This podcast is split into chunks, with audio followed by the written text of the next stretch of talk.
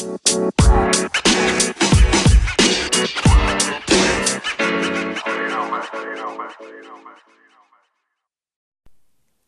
und herzlich willkommen zu einer neuen Folge des Podcasts Caro auf Reisen.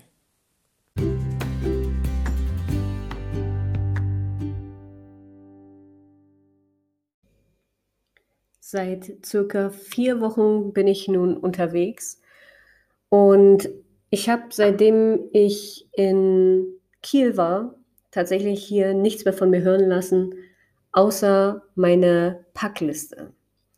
Und was in den vier Wochen passiert ist, ist für mich immer noch ein Thema, was mich aufwühlt und wo ich einfach immer noch geschockt und geflasht bin. Und worum es genau geht, erfahrt ihr in den nächsten Minuten hier. Ich bin schon mit einem Außenbandriss losgereist und jeder würde jetzt sagen, okay, warum hast du das eigentlich gemacht? Das ist doch schon Blödsinn schlechthin. Ja, aber ich habe zwei Jahre auf eine Reise hingefiebert. Ich habe zwei Jahre meine Weltreise geplant und das lasse ich mir nicht von einem vermeintlichen Außenbandriss kaputt machen. So. Ich habe mir den zugezogen bei meiner Abschiedsparty bin gesprungen und ich habe leider schon seitdem ich 16 bin immer Probleme mit meinem Sprunggelenk, was immer mal wieder verletzt ist durch irgendwelche Aktivitäten im Fitnessstudio oder weil ich irgendwie stolpere, umknicke oder sonst irgendwas. Seitdem ist das immer ein bisschen angeschlagen und meine Bänder weitaus überdehnt. Ich weiß um den Fakt und deswegen bin ich auch sehr vorsichtig, aber Diesmal bin ich gesprungen und falsch aufgekommen, sofort umgeknickt und mir war klar, das ist kaputt. Ich bin also die ersten Wochen komplett auf Krücken gelaufen, aber schon eine Woche vor meiner Abreise war klar, ey, das geht auch mit Bandage, da kann ich auf jeden Fall so weit wie möglich laufen und das geht auf jeden Fall fit. Auf jeden Fall bin ich dann nach Warnemünde gereist und auch bis Kiel war noch alles gut. Ich äh, konnte mich so weit bewegen, wie es möglich war. Klar, immer auch ein bisschen schon. Ich meine, jeder, der einen Außenbandriss hatte, weiß, es dauert so um die sechs bis acht Wochen, ehe das wieder okay ist und man ansatzweise gut laufen kann. Dementsprechend habe ich mir da gar nicht so eine Sorgen gemacht und dachte, ja gut, das heilt schon irgendwie. Und ja, dann war es aber so, dass ich ja in Hamburg angekommen bin und mich am Sonntag, den 11.07., mit einer Freundin von mir getroffen habe.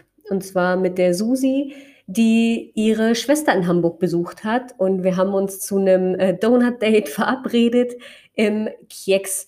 Und hier an dieser Stelle einmal eine Werbung, die auch in der Beschreibung verlinkt ist für das Keks. Und zwar ist das ein veganer Laden, der Kuchen, aber auch Donuts, Eis, Bubblewaffeln anbietet und ein richtig, richtig stylischer Laden ist und alles von Hand gemacht wird. Dementsprechend kann ich für diesen Laden einfach nur eine kleine unbezahlte Werbung machen. Ich fand den Laden wirklich sehr, sehr niedlich und bin froh, dort mit äh, der Susi gewesen zu sein. Allerdings war die Anreise dahin nicht ganz so einfach. Der Weg war ein bisschen beschwerlich und wir haben uns gedacht, ah ja, wir machen das zu Fuß, wir laufen dahin, ist ja nicht so schwer, komm, machen wir also. Ne? Haben nach dem Weg gefragt, es hörte sich auch gar nicht so weit an. Wir haben, mussten dann aber feststellen, dass es doch relativ weit weg war und sind dann nach einer Weile, ich habe aber auch nicht gesagt, dass ich Fußschmerzen hatte, ähm, auf den Bus umgestiegen und ja, sind dann da relativ schnell ähm, auch im Kiex angekommen, haben uns Donuts geholt und die schnabuliert. Mir tat es sehr, sehr gut, Susi wiederzutreffen, auch nach einer Woche, die ja da erst zwischenlag zu unserer Verabschiedung und dem jetzigen Wiedersehen. Es ist natürlich so, man freut sich sehr, wenn man Freunde um sich herum hat oder Bekannte, Familie, weil in der Zeit ja trotz allem schon so viel bei mir passiert ist. Und dementsprechend war ich froh, jemanden an meiner Seite zu haben, den ich dann doch schon ein bisschen länger kenne. Als ich Susi dann aber verabschiedet habe und sie nach Hause gefahren ist, bin ich zurück ins Hostel und am Abend habe ich versucht einzuschlafen und das ging einfach gar nicht. Gar nicht. Ich hatte solche Schmerzen, dass ich nicht einschlafen konnte, mir Tränen über die Wangen liefen und ich mir selber eingestehen musste, dass das so nicht weitergehen kann und ich definitiv zum Arzt muss. Und dann bin ich am Montag, also genau eine Woche nachdem ich meine Reise erst gestartet habe, noch vor Sonnenaufgang aufgewacht, habe mich angezogen, fertig gemacht, war relativ leise im Hostel und bin dann humpelnd losgezogen ins Asklepios St. Georg in Hamburg. Da bin ich dann an der Notaufnahme erstmal empfangen worden und man wies mich darauf hin, dass es doch besser wäre, ich würde zum Hausarzt gehen und mich da vorstellen, weil Notaufnahme natürlich dafür gedacht ist, äh, auch wirklich ja, Patienten zu behandeln, die in Not sind. Und ich habe dann die, meine Situation erklärt und warum es so ist, wie es ist, warum ich eben nicht zu einem Hausarzt gehen kann, weil ich eben auf Weltreise bin und so extreme Schmerzen habe. Und ich mir dachte, wo soll ich hingehen, wo man mich nicht abweisen kann, wo man nicht sagen kann, naja, kommen Sie an einem anderen Tag wieder. Und wo ich das Gefühl habe, da werde ich auf jeden Fall am gleichen Tag noch behandelt. So. Da blieb für mich nur die Wahl Notaufnahme. So. Das haben die dann auch relativ schnell verstanden und waren super freundlich zu mir, haben meine Impfungen abgecheckt und meine Temperatur gemessen und dann durfte ich im Wartezimmer Platz nehmen wo nach circa zwei Stunden Warten oder so kam dann eine relativ junge, nette Ärztin zu mir, hat mich untersucht, hat ähm, mit mir auch ein Vorgespräch geführt und mich dann zum Röntgen geschickt, aber schon vorab gesagt, äh, das sieht jetzt nicht so dramatisch aus. Sie geht jetzt nicht davon aus, dass irgendwas gebrochen ist, was mir tatsächlich schon mal ein bisschen die Angst nahm. Und ich dann ins Behandlungszimmer zurückgekommen bin, nach den Röntgenaufnahmen und nach einer kurzen Wartezeit. Und sie mir aber sagte, ich soll lieber Platz nehmen, weil sie nicht so gute Nachrichten für mich hätte. Und ich habe dann gefragt, hey, warum, was denn jetzt los sei? Und sie sagt, naja, das muss operiert werden. Und zwar schnellstmöglich. Sie zeigte mir dann das Bild, das Röntgenbild und zeigte mir die ganz klar die Diagnose, dass das eine Fraktur vom Mittelfußknochen zum kleinen Zeh hinauf ist und man das auf jeden Fall ja behandeln muss. Und zwar schnellstmöglich, um ja keine Fußfehlstellungen hervorzurufen, Arthrose, Thrombose, ja, und genau die Pause, die ich jetzt lasse, habe ich auch damals zum Sacken lassen gebraucht und mir, ja, sind damals die Tränen in die Augen geschossen, weil ich einfach so schockiert war und so enttäuscht und einfach gar nicht wusste, wie ich mit der Situation umgehen soll. So und das lag einfach wie so ein Stein auf mir drauf und ich hatte das Gefühl, ich, ich kriege keine Luft, ich kann nicht mehr atmen so. Und die Ärztin war super verständnisvoll und ihr tat es offensichtlich auch so leid. Die hat sich extrem gut um mich gekümmert und ich war froh, dass sie so ein bisschen an meiner Seite war und mich da so ein bisschen aufgefangen hat. Und hat halt ganz klar gesagt, dass ist jetzt nicht so dramatisch. Man müsste es allerdings trotzdem operieren lassen. Und ähm, es sieht halt so aus, man könnte das hier in Hamburg behandeln lassen, relativ gut auch. Es ist nur das Problem, sie selbst kann es halt nicht schnellstmöglich machen, weil vor in einer Woche kriege ich keinen Termin zum Vorgespräch und vor zwei Wochen auf jeden Fall keinen OP-Termin. Und jetzt müsst ihr euch mal vorstellen, ich bin auf Weltreise, kriege diese, also wirklich diese Diagnose und dann sagt sie mir, ja, vor in zwei Wochen kann ich nicht operiert werden. In zwei Wochen, da wäre ich irgendwo zwischen Rotterdam, Köln und Stuttgart. Keine Ahnung, irgendwo dazwischen. Wie soll das denn funktionieren? So, in meinem Kopf war sofort klar, das bedeutet das Ende meiner Reise.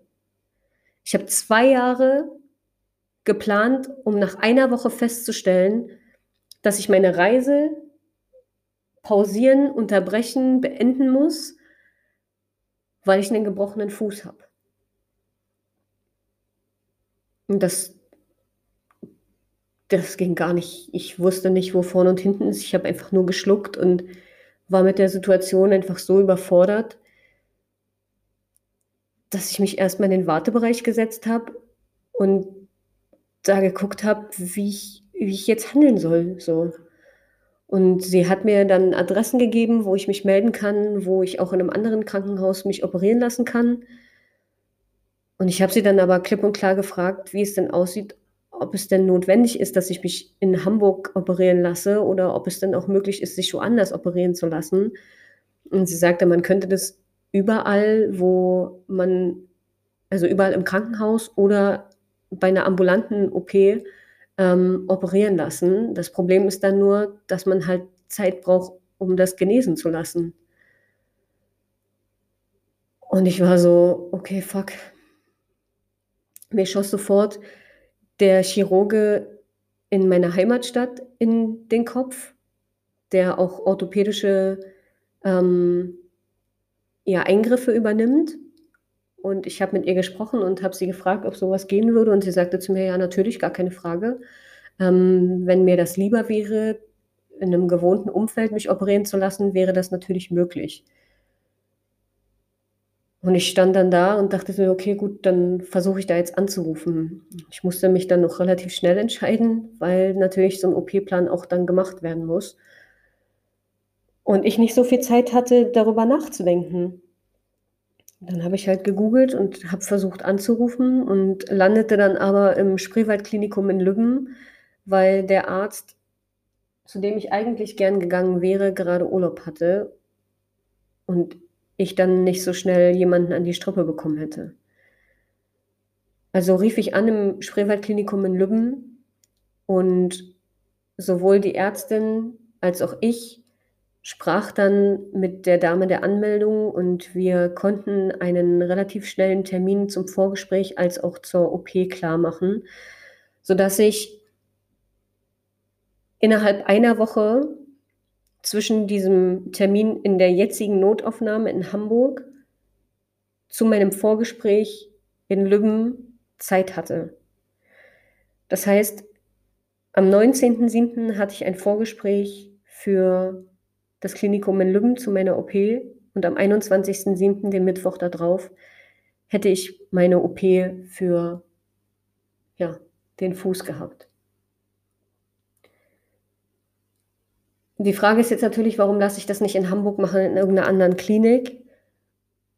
Aber ihr müsst euch jetzt mal vorstellen, ich werde operiert und werde danach entlassen. Wohin gehe ich dann? Wo bleiben meine Sachen in all der ganzen Zeit?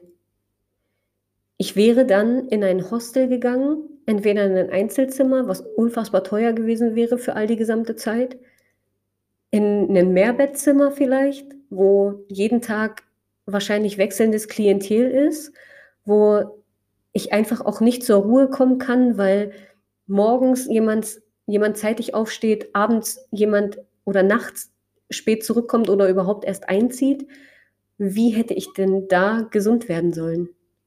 Also stand es für mich nur zur Debatte, irgendwo in die Heimat zu kommen und mir da einen OP-Termin machen zu lassen, um dann in meiner Wohnung zu bleiben. Weil nicht umsonst habe ich meine Wohnung behalten und meine deutsche Krankenversicherung freiwillig gesetzlich versichert, weil ich einfach immer vorab schon Angst hatte, dass was passieren könnte.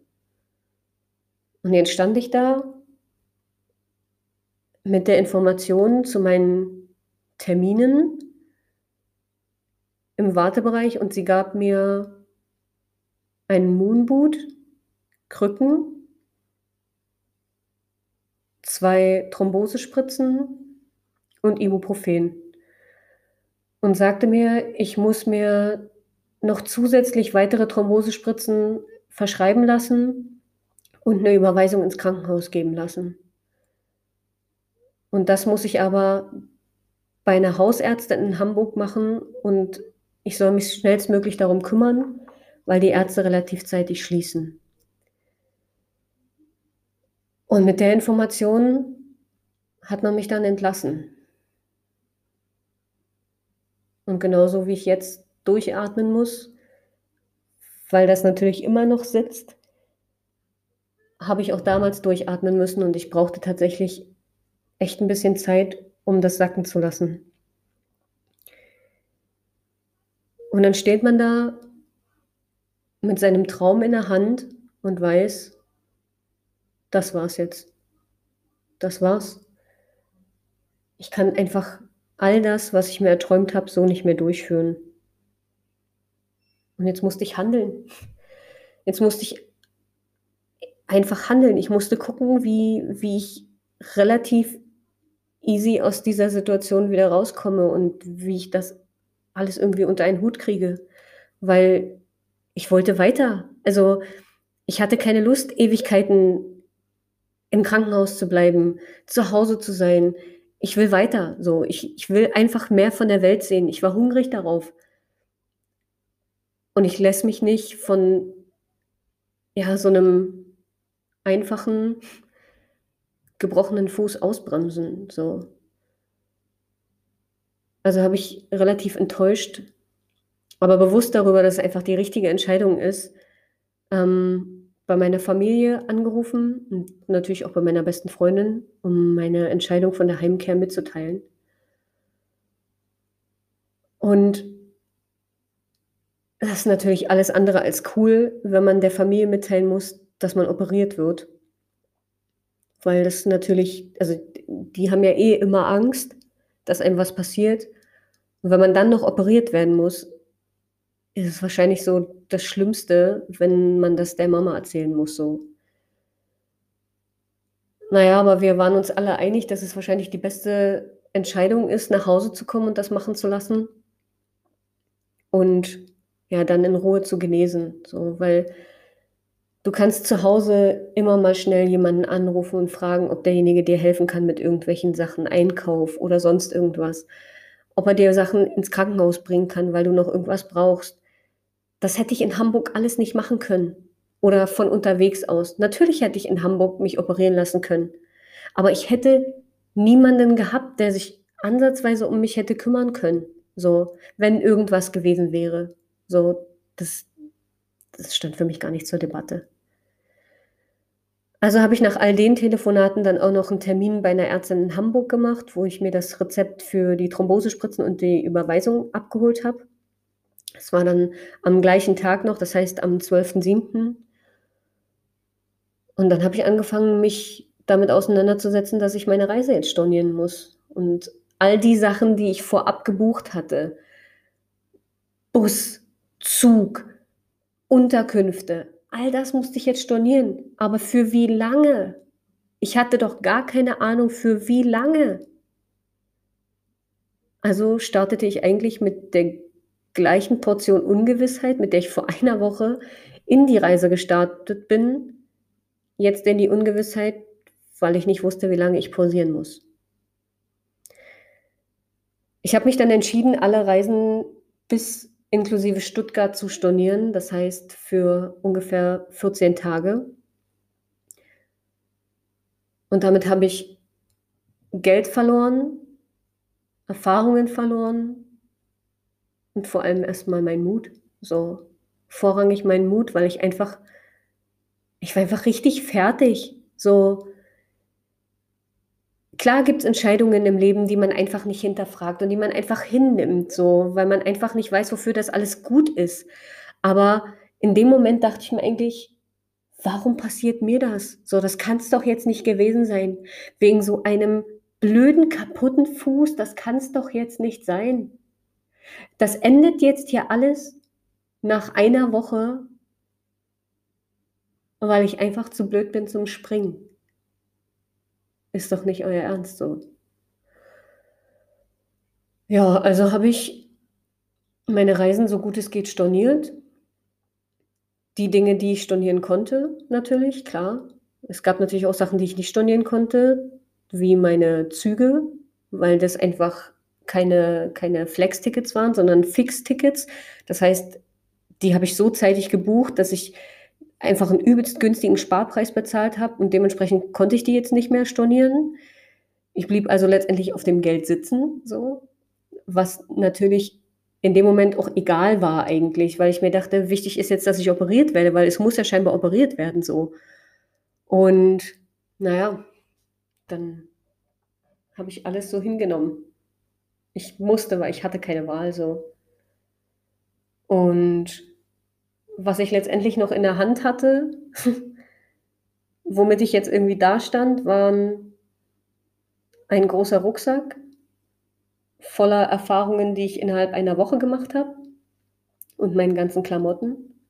Ein Rucksack mit meiner gesamten Technik, eine Überweisung ins Krankenhaus, 20 Thrombosespritzen, Krücken, so ein Moonboot, so ein Stiefel, ein Ticket von Hamburg nach Düsseldorf, dann eine erweiterte Buchung von, also in Düsseldorf, weil ich ja meine Reise nach Amsterdam, die am Sonntag gewesen wäre, nicht, nicht machen konnte,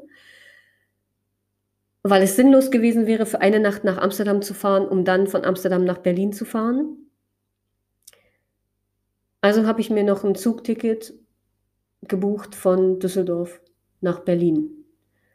Und zwar bewusst nur nach Berlin, weil mich meine Eltern in Berlin abholen wollten bzw. abgeholt haben.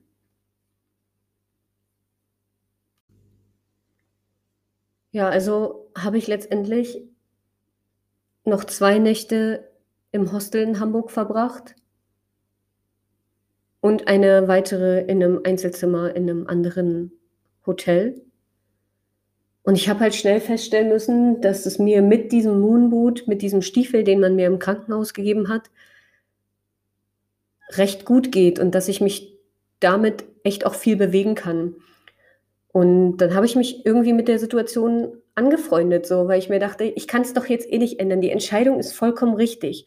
Wenn es denn so ist, dass dieser Fuß kaputt ist, dann muss ich mich jetzt damit auseinandersetzen, nach Hause zu fahren, mich operieren zu lassen und dann muss man weitersehen. Ich kann nur von einem ins nächste planen. Es bringt mir jetzt nichts, mich zusätzlich Ewigkeiten fertig zu machen. Wenn es kaputt ist, muss es behandelt werden und dann wird es irgendwie weitergehen. So. Und mit dem Wissen darüber und mit der Erkenntnis, ja, konnte ich mich dann auch ein bisschen fallen lassen und den Stress abfallen lassen. Und so, ja, bin ich ein weiteres Mal ins Keks gefahren, in den veganen Donutladen, weil ich das einfach, ich brauchte das in, in dieser Situation für mich, weil es mich so aufgewühlt hatte die letzten Tage, dass ich erstens kaum was gegessen hatte und ich das Gefühl hatte, ich brauche irgendwas, so was mich in dem Moment glücklich macht, so ein emotionales Ding einfach. Und dann bin ich dahin gefahren, habe mir den Donut geholt und bin im Anschluss zu den Landungsbrücken gefahren, wo ich den dann gegessen habe, weil dieser Blick auf das Wasser mich einerseits beruhigt, ich die Landungsbrücken einfach unfassbar doll liebe und ich mich dort einfach wohlfühle und fallen lassen kann. Und das war übrigens der letzte Tag in Hamburg bevor ich dann nach Düsseldorf gefahren bin, weil ich diese Reise nicht auch noch stornieren wollte, um eher nach Hause zu kommen, sondern ich wollte bis zum letzten Tag, bevor ich denn dann zu diesem Vorgespräch muss, wollte ich reisen. Und so habe ich mich dazu entschieden, den Zug von Düsseldorf aus nach ja, Berlin zu nehmen. So. Ähm, und davor habe ich mir halt gedacht, okay, gut, ich fahre halt einfach noch nach Düsseldorf so. Also bin ich, ja, am Donnerstag um 16.50 Uhr am Bahnhof gewesen und da sollte mein Zug nach Düsseldorf fahren. Aber, wer das mitbekommen hat, NRW bzw. der Westen Deutschlands ist einfach im Hochwasser ertrunken. So es war einfach krass. Diese Situation war einfach heftig. So.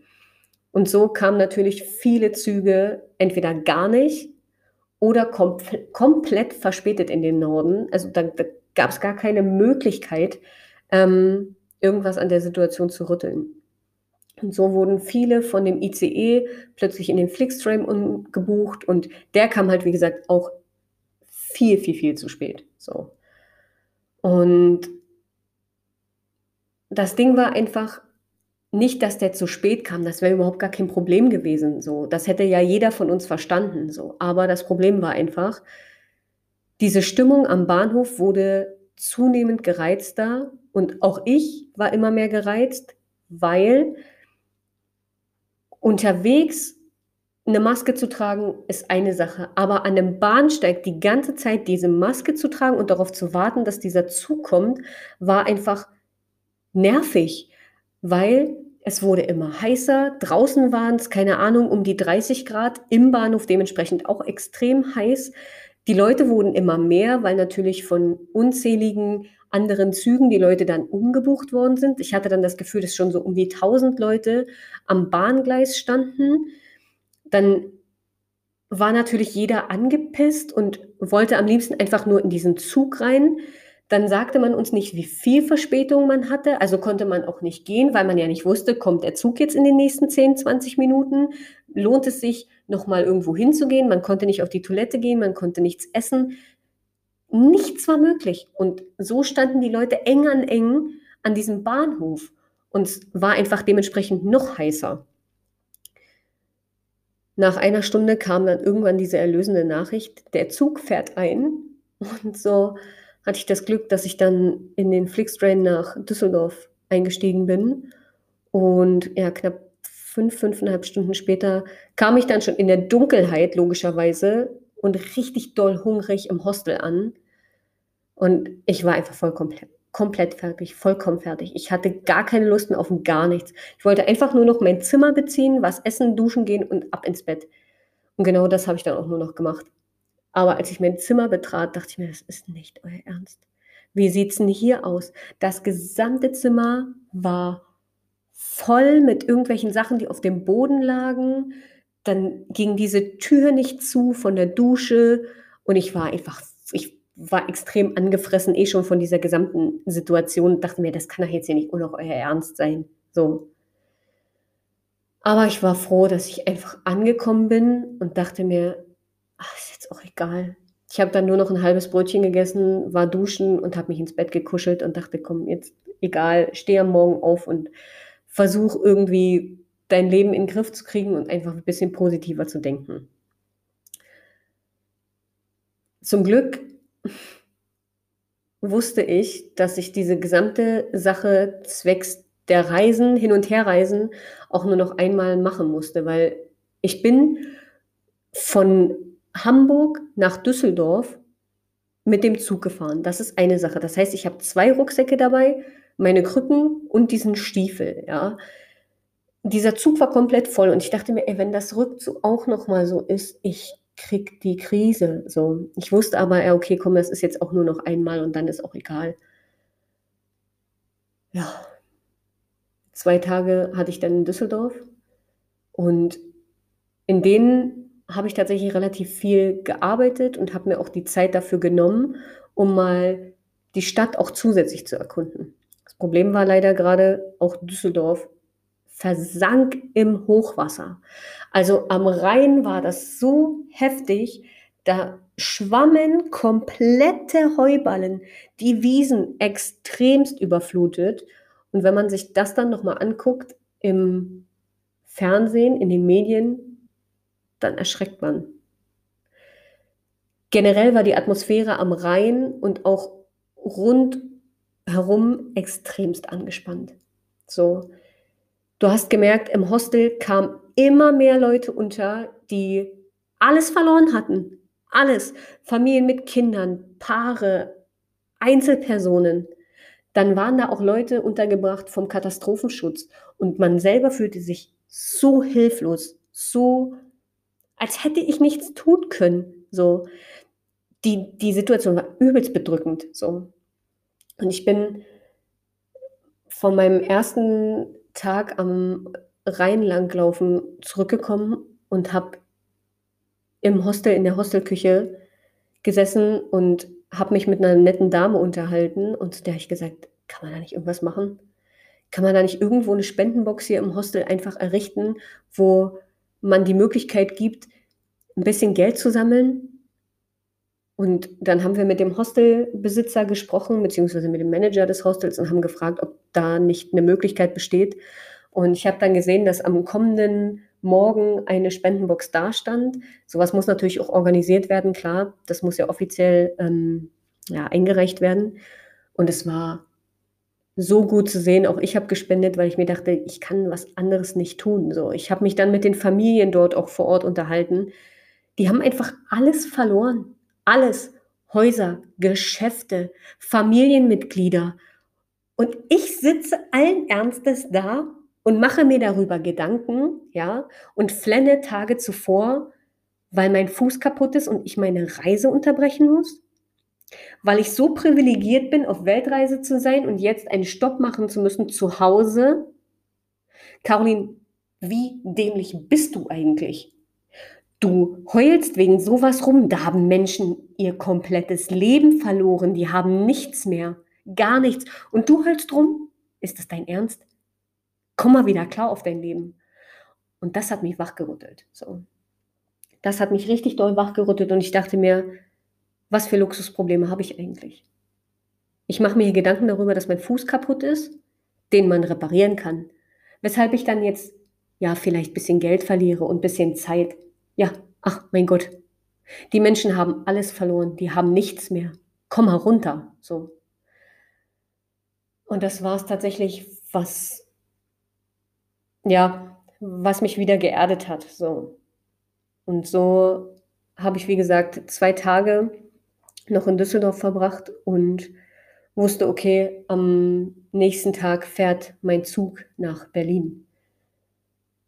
Und so bin ich um circa 8.30 Uhr am Bahnhof gewesen und habe mich dann schon an den Bahnsteig gestellt und habe darauf halt gewartet, dass dann der Zug Richtung Berlin Hauptbahnhof fährt. Und ja, mit circa anderthalb Stunden Verspätung kam ich dann dort auch an. Aber die Fahrt war für mich grauenvoll. Ich habe auf der Fahrt so viel geweint. Ich glaube, die Hälfte der Fahrt liefen mir die Tränen. Und ich habe zu dem Zeitpunkt erst wirklich realisiert, dass es für mich jetzt zunächst ein vorzeitiges Ende ist. Die Reise, auf die ich zwei Jahre hingefiebert hatte, für die ich meinen Job gekündigt hatte, für die ich mein sicheres Leben hinter mir gelassen habe, Familie und Freunde verlassen habe, die hat jetzt nach zwei Wochen ein vorzeitiges Ende. Und das war für mich so, naja, ein Stück weit scheitern, obwohl es das ja nicht war. So, also es ist ja keine gescheiterte Reise. Aber mir sind dann so die letzten zwei Wochen durch den Kopf gegangen, in denen ich so krass tolle Menschen kennengelernt habe, die mich natürlich auf ihre eigenen Art und Weisen irgendwie be be begeistert haben und geprägt haben. Und dann gehst du deine Fotos durch und du schaust und siehst, wie glücklich du bist und was du alles gelernt hast, wofür du dankbar bist. Und dann weißt du, okay, du kommst jetzt nach Hause und hast alles jetzt erstmal nicht mehr. Aber du hast ein Zuhause. Du hast ein Zuhause mit einem Dach über den Kopf und eine Familie, die dich auffängt und dich einfach in den Arm nimmt so. Und dieses ambivalente hat mein Kopf einfach komplett zerstört so. Mein Kopf hat die ganze Zeit nur gerattert so und ich habe einfach richtig doll Probleme damit gehabt, wieder aufzuhören zu weinen. Einerseits vor Glück und andererseits vor, naja, in Anführungsstrichen Trauer so. Und erst als ich das Glück hatte, dass sich jemand neben mich gesetzt hat, ähm, die ein Buch ausgepackt hat, was ich auch schon gelesen habe. Und zwar ist es das Buch ähm, It's All Good von Lars Arment. Dieses Buch hat mich damals dazu ermutigt, auf Weltreise zu gehen. Das habe ich damals auf Bali gelesen und ich bin froh, dass sie sich neben mich gesetzt hat, weil so konnten wir uns einfach darüber unterhalten, was sie dort gerade liest, was sie für einen Prozess gerade durchmacht, was ich für einen Prozess gerade durchmache. Und wir haben uns die letzten drei Stunden bis nach Berlin so angeregt unterhalten, dass wir ausgestiegen sind und wirklich richtig doll tief in die Augen geguckt haben und einander so aufrichtiges Glück gewünscht haben, dass ich diese Situation nicht mehr vergessen werde. So. Und in Berlin angekommen, haben mich meine Eltern dann mit dem Van abgeholt und ich habe mich unfassbar gefreut, die beiden zu sehen. Das, ist, das steht außer Frage so. Ne? Ich war so glücklich, die beiden wiederzusehen. Und trotzdem war unterschwellig immer so ein Gefühl von Unsicherheit. Was passiert in den nächsten Tagen? So, was kommt auf mich zu? Welche Situation erlebe ich jetzt so? Und ja, zusammen haben wir dann entschieden, dass wir noch ähm, Eis essen gehen werden und ja, dann zu mir nach Hause fahren, um ja meine Sachen abzustellen und später noch mal gemeinsam essen zu gehen.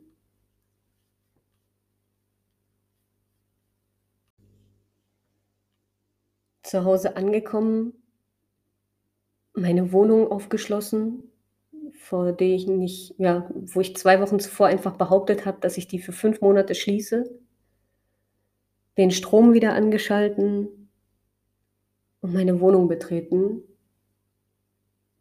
Und ich hatte das Gefühl, das fühlt sich alles nicht richtig an. Gar nicht richtig an. Ich hatte plötzlich so viel Platz und war mit diesem ganzen Platz alleine. So. Wenn du sonst ins Hostel reinkommst, dann hast du einen Schlüssel oder du piepst deine Schlüsselkarte, gehst rein ins Zimmer, guckst, hey, wer ist da? Ist überhaupt jemand da? Beziehst dein Bett, fragst die erstmal, woher die herkommen, wer die sind, so und hältst so ein bisschen Smalltalk, ne? Und manchmal weibt man schon auf einer richtig guten Ebene und manchmal eben nicht, aber rauft sich dann irgendwie zusammen und man teilt sich aber dieses Zimmer so und tauscht sich am Abend über Erlebnisse aus und teilt sich Dusche und Bad und manchmal ist es schon fast ein bisschen, bisschen too much, so, aber es ist immer gut. Und in dem Moment war ich einfach komplett überfordert damit, alles für mich alleine zu haben. Diese riesige Wohnung gefühlt. Und dann saß ich erstmal in meiner Wohnung, habe meinen Rucksack nur abgestellt, nicht mal ausgepackt und war so, okay, das ist jetzt erstmal Alltag für die nächsten paar Wochen. So. Für wie lange Weiß ich nicht, aber es ist erstmal Alltag für die nächsten Wochen. Und dann bin ich duschen gegangen und brauchte erstmal einen Moment und habe mich ins Bett gelegt und einen Powernap gemacht. Für eine kurze Zeit geschlafen, weil ich erstens extreme Kopfschmerzen hatte vom ganzen Weinen und von diesem Gedankenkarussell in meinem Kopf. Und erst habe ich noch überlegt, ob ich das Essen mit meinen Eltern am Abend absage, weil ich einfach so komplett fertig war. Und dachte mir, nee, das, nee, das wäre falsch. Und dann sind wir am Abend noch essen gegangen. Aber genau wie mir ging es auch meinen Eltern, die sich natürlich genau die gleichen Fragen gestellt haben wie ich. So, wie lange muss ich im Krankenhaus bleiben? Muss ich überhaupt im Krankenhaus bleiben? Dürfen mich Familie und Freunde besuchen? Wie lange muss ich mich nach der OP schonen und darf ich überhaupt weiterreisen? Bekomme ich Schrauben, Drähte oder einen Gips oder darf ich in dem Moonboot weiterlaufen? So kann man die Dinge, die man in den Körper reinmacht, egal ob Schrauben oder Drähte, auch unterwegs entfernen lassen? Und wenn ja, bei welchen Ärzten kann ich das denn machen lassen? So muss ich zur Weiterbehandlung immer nach Lübben oder nach Lübbenau kommen?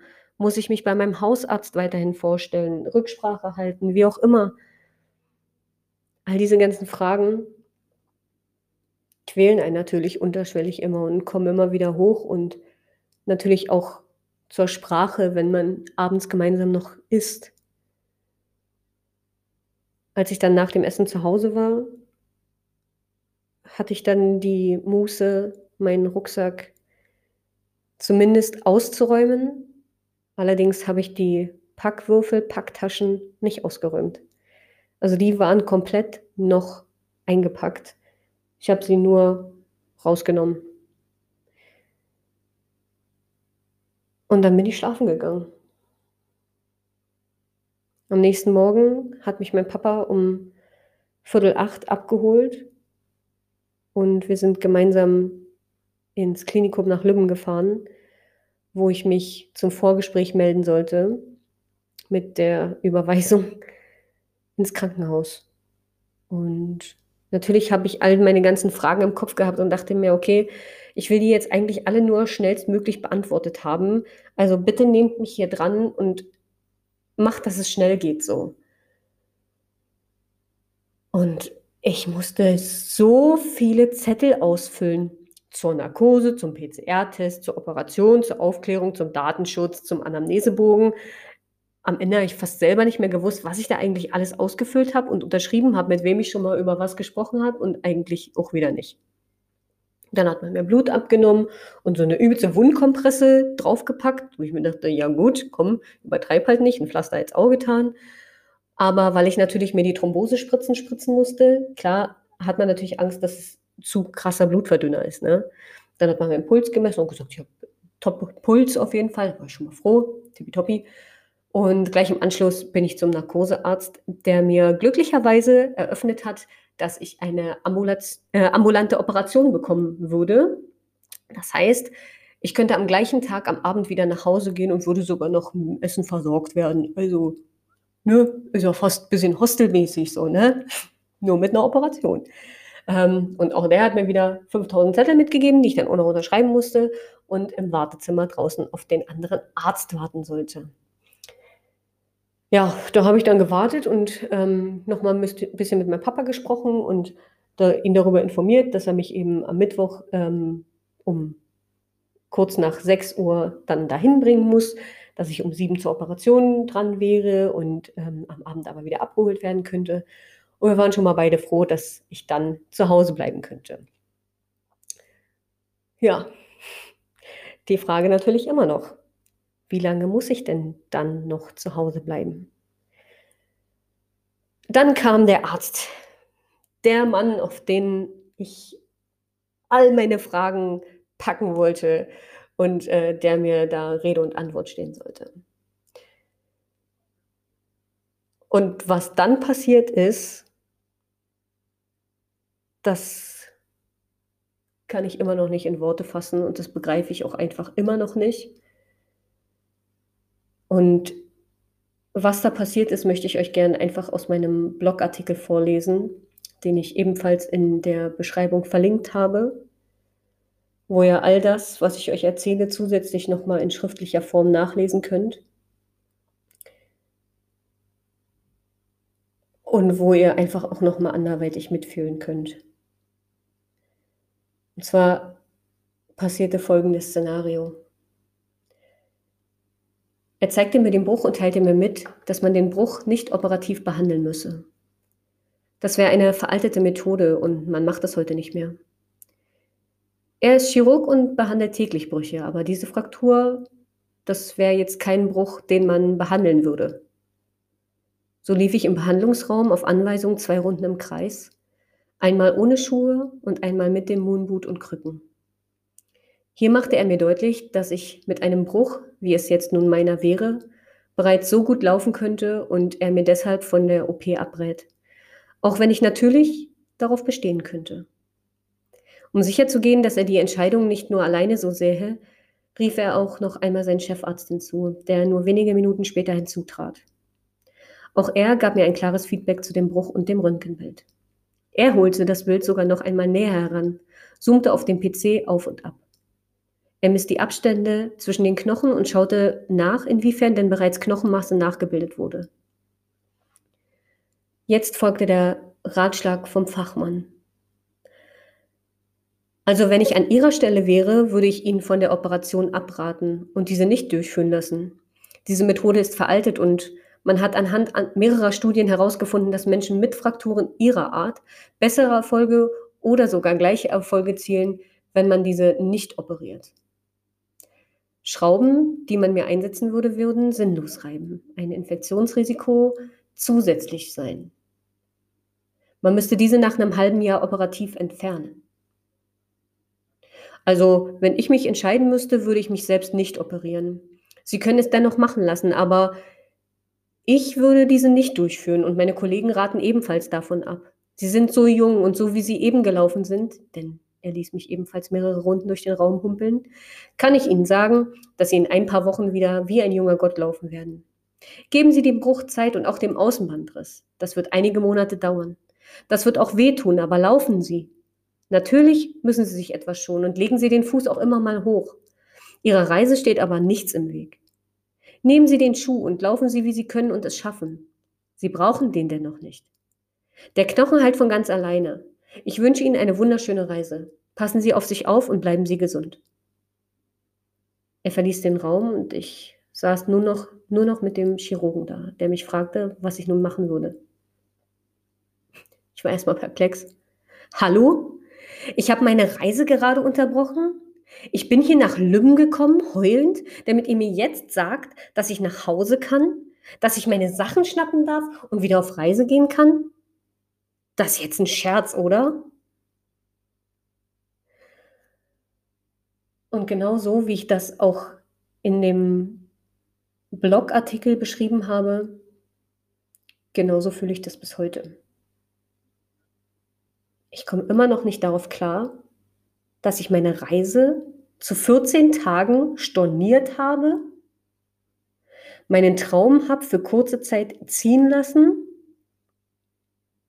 weil man mir gesagt hat, ich soll mich operieren lassen und dass es notwendig sei, dass es gar keine andere Option gäbe als diese.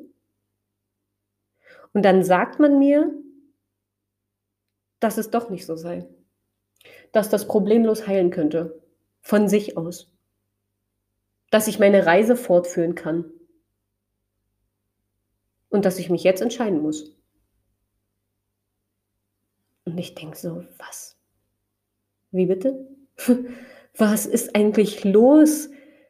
Was geht hier gerade eigentlich ab? Das ist doch hier alles ein schlechter Scherz so. Aber der Chirurg ließ mir nicht so wirklich viel Zeit und er fragte dann natürlich, ob ich das jetzt durchführen lassen möchte oder nicht. Und ich glaube, er hat anhand meinem Gesicht auch entnehmen können, wie zwiegespalten ich in dem Moment war. Ich meine, vor einer Woche sagt dir jemand, hallo, setzen Sie sich mal hin, Sie müssen operiert werden. Und in meinem Kopf gingen seitdem sämtliche Szenarien durch, wie ich jetzt doch nicht mehr meinen Traum leben kann, wie ich alles unterbrechen muss. Und dann kommt jemand und sagt dir, hallo, nee, Sie können Ihre Reise fortführen, ist ja gar kein Problem, nehmen Sie den Schuh ruhig, da können Sie laufen. Eigentlich brauchen Sie den nicht, aber was? Ich meine, ich war natürlich erleichtert, ja. Ich meine, ich konnte jetzt nach Hause gehen und plötzlich meine Reise wieder antreten, ja. Und andererseits dachte ich mir, was ist, wenn ich doch, wenn, wenn das doch Spätfolgen haben könnte? Und das ist so, darüber komme ich bis heute nicht so richtig hinweg. Und naja, nachdem ich dem dann aber gesagt habe, dem Arzt, dass ich ähm, mich nicht operieren lasse, weil ich es nicht für notwendig erachte, erließ man, äh, oder entließ man mich mit äh, einem Entlassungspapier und man nahm mir diese Wundkompresse ab, die man mir von der Blutentnahme ähm, ja, hinterlassen hatte und entließ mich mit folgendem Satz. Gute Reise, Frau Holz, und passen Sie gut auf sich auf. Und so ging ich nach draußen zu meinem Papa, der mich anguckte und ich ihm sagen musste, ich werde doch nicht operiert. Und er so, ha, witzig. Und ich so, nee, wirklich jetzt. Und er so, wie jetzt? Und genau so wie er reagiert hat, genauso war mein Blick wahrscheinlich, als ich den Ärzten gegenüber saß. Und ich komme auch immer noch nicht drüber hinweg einfach. Was ist da los? Naja, mit dem Wissen darüber habe ich meine Mama und auch meine beste Freundin dann später angerufen, um denen die Neuigkeiten mitzuteilen. Und die natürlich genauso geschockt waren, aber sich natürlich auch über diese News gefreut haben und sich natürlich für mich gefreut haben. So. Und sowohl in deren Köpfen als auch in meinem Kopf war sofort, okay, wann geht's wieder los? Und wohin geht's als erstes? So, und ähm, mein Papa hat mich dann nach Hause gefahren. Und das allererste, was ich gemacht habe, als ich zu Hause angekommen bin, waren meine Krücken unter mein Bett zu schieben, weil ich wusste, die brauche ich jetzt erstmal nicht mehr. So, die brauche ich einfach jetzt nicht mehr. Hab diesen Schuh ausgezogen, meinen Rucksack, also die restlichen Sachen aus meinem Rucksack ausgepackt und meine restliche Wäsche aus den letzten paar Tagen in Düsseldorf in die Waschmaschine gepackt und gewaschen. Und keine Stunde, nachdem ich zu Hause war, gefrühstückt hatte, habe ich schon angefangen, mich mit der Situation auseinanderzusetzen, wann ich wieder los kann und vor allem wohin. Und diese Frage war relativ einfach zu beantworten. Natürlich sollte es für mich nach Amsterdam gehen. Denn die Frage wäre ja gewesen, wo wäre ich jetzt? Und das wäre Amsterdam gewesen. Also habe ich geguckt, welche bestehenden Buchungen habe ich noch? Für welche Züge und Busse habe ich noch Verbindungen, die ich nicht stornieren konnte und wo ich das Geld jetzt nochmal rausholen kann? Und welche Hostels muss ich dann jetzt wieder buchen, damit ich ungefähr meine Route wieder fortsetzen kann? Und ich musste dann klar feststellen, okay, Rotterdam kann ich nicht mehr machen, weil mir die Zeit einfach zu wenig wäre, die ich dann in Amsterdam hätte. Aber Amsterdam war ja mein großer Traum. So. Und dementsprechend habe ich die Buchungen, die ich konnte, wieder aufgenommen und mich dazu entschieden, Amsterdam einfach ein bisschen länger durchzuziehen. So. Also saß ich nach zwei Tagen, die ich zu Hause war, die ich mit meiner Familie verbracht habe, Pizza zum Abendessen gegessen habe, mich mit ein paar ehemaligen Kollegen getroffen habe, zwei gepackte Rucksäcke und Vorfreude im Gepäck am Dienstagabend um 20.54 Uhr im Zug nach Berlin. Und von da aus ging es dann für mich weiter nach Amsterdam mit dem Bus. Und insgesamt habe ich da nochmal circa zwölf Stunden Fahrt vor mir gehabt. Und insgesamt hat die Anreise von zu Hause bis nach Amsterdam ins Hostel circa 16 Stunden gedauert. Jetzt ist natürlich die Frage, warum hätte es nicht auch irgendwas anderes sein können? Warum ausgerechnet Amsterdam? Ich wäre am Samstag oder beziehungsweise Sonntag, glaube ich, wäre ich aus Düsseldorf nach Amsterdam gefahren und musste da aber ja nach Berlin zurückkehren. Dementsprechend war klar, okay, es muss Amsterdam werden. Ich muss nahtlos da anknüpfen, wo ich eigentlich hingefahren wäre. Ich wollte meine Zeit in Sandford am Strand verbringen. Unbedingt. Das, diese Bilder von Sandford haben mich vorab einfach so überzeugt. Ich wollte dahin. Und da gehen auch einfach nochmal liebe Grüße raus an Patrick Krüger und Stella Schubert vom Getaway Club. Hier an dieser Stelle, ich werde das auch nochmal in der Beschreibung verlinken. Die haben so tolle Videos über Sandford gemacht, dass sie mich absolut abgeholt haben. Dementsprechend kleine Werbung an dieser Stelle für diese zwei. Ähm, Amsterdam war zusätzlich einer meiner größten Träume. Ich wollte unbedingt in meinem Leben schon nach Amsterdam. Meine Pläne wurden zweimal durchkreuzt. Einmal zwecks Coroni im Winter 2020, wo ich eigentlich auf den Weihnachtsmarkt wollte, was aber auch nicht ging. Und dann jetzt wegen meinem kaputten Fuß. Und ich dachte mir, das kann es doch nicht sein. Ich will mir das nicht ein zweites Mal nehmen lassen, beziehungsweise ein drittes Mal nehmen lassen. Also fahre ich jetzt dahin. So. Und ja, ich habe einfach Amsterdam erlebt.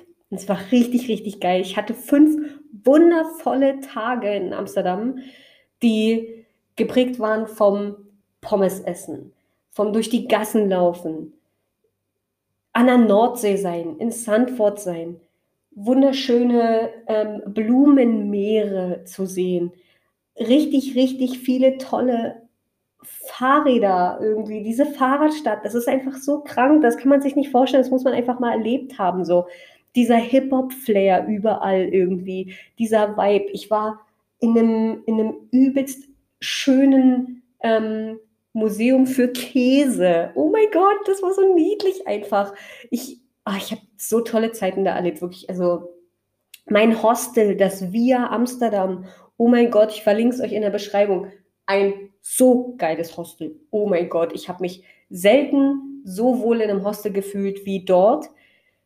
Das war einfach, das war eine Wonne, wirklich. Das war so cool, das war einfach so toll aufgebaut. Also das kann man auf jeden Fall, kann man mal abchecken. So. Und das, das war echt eine tolle Zeit. Ich bin so dankbar, dass ich das gemacht habe. Und jetzt natürlich die Frage, was hat mir das Ganze eigentlich gelehrt so, ne? Also ich sitze jetzt hier gerade in Freiburg und kann ja mal Revue passieren lassen. Mittlerweile bin ich über Köln nach Stuttgart und von Stuttgart nach Freiburg gefahren und morgen geht es für mich weiter in die Schweiz. Da ist jetzt natürlich die Frage, was hat mir das Ganze gelehrt? So. Und ich kann es noch nicht so genau betiteln.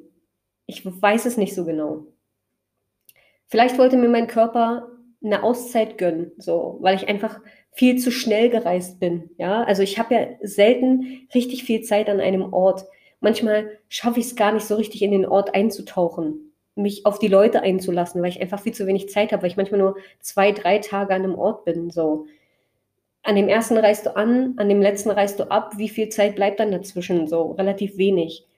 Vielleicht sollte mir das Leben zeigen, hey, hallo, Gesundheit ist das Wichtigste check das einfach ab. So, lass das abchecken, was es wirklich ist. So, wenn dir was wehtut und du Schmerzen hast, lass es abchecken. So.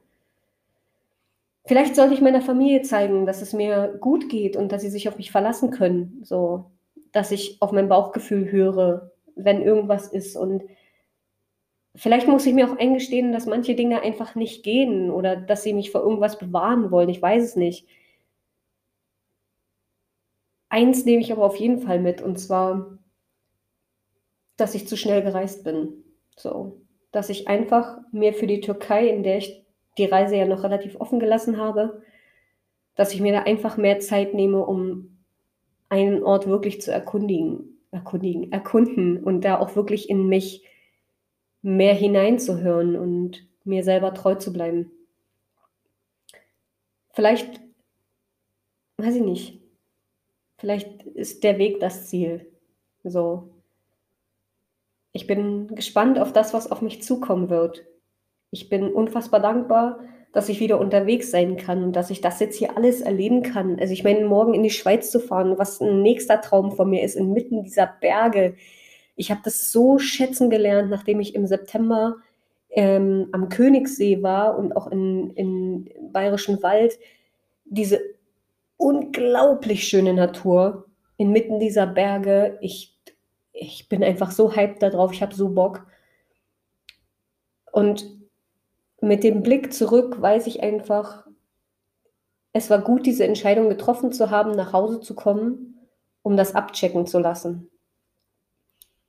Ich weiß noch nicht wofür, aber es gibt ja immer irgendwas, für was es gut ist. So, ich weiß es nicht. Vielleicht wird es mir der Weg meiner Reise einfach noch zeigen oder ich werde da ankommen, wo ich hin soll auf jeden Fall tut es gut, wieder unterwegs zu sein. Ich habe gestern diesen Schuh, diesen Stiefel weggeschmissen, so nach dem Motto Break free, sei frei, mach dich los und gönn dir. So. Ich bin so, so dankbar. Und ich hoffe, ihr habt Lust, mit mir die nächsten Reisen mitzumachen, da auch nochmal näher hineinzugucken, wenn ihr Lust habt. Ihr kennt das ganze Prozedere. Schaut auf meinem Blog vorbei unter caroaufreisen.com. Ich habe das Ganze auch wieder in der Infobeschreibung verlinkt. Schaut auch gern immer wieder ähm, auf Instagram vorbei, lasst mir da ein Feedback da. Schaut gern in die Linkbeschreibung, in den Linktree. Da findet ihr unter anderem auch nochmal einen PayPal-Link, wo ihr mir eine kleine Spende zukommen lassen könnt, ähm, für die ich mich gern revanchiere, euch gerne eine Postkarte zukommen lasse, mich auf jeden Fall an dieser Stelle dann immer bedanken werde. Ähm, dahingehend auch nochmal liebe Grüße an Simone Fuchs, die mir in den letzten Tagen ähm, ja eine relativ tolle Geldspende zukommen lassen hat. Grüße gehen raus. Ähm, ich hoffe, du hast die E-Mail gelesen.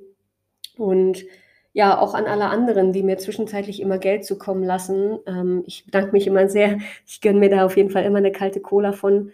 Ähm, ja, und vielleicht für die, die es noch nicht wissen, es wird, nachdem ich aus der Türkei wiederkomme im Dezember, für mich dann nach Mexiko gehen. Ähm, ich werde für drei Wochen circa nach Hause kommen und dann wird es ab Ende Dezember für mich zu Silvester nach Mexiko gehen. Das heißt, ähm, dann wird das Ganze vielleicht umgenannt in Gönn mir eine Kokosnuss oder so. Ich weiß es nicht.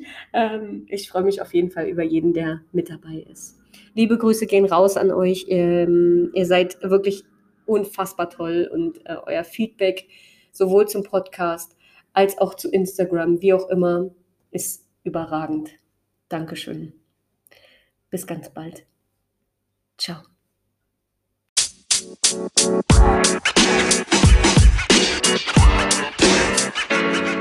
man. You.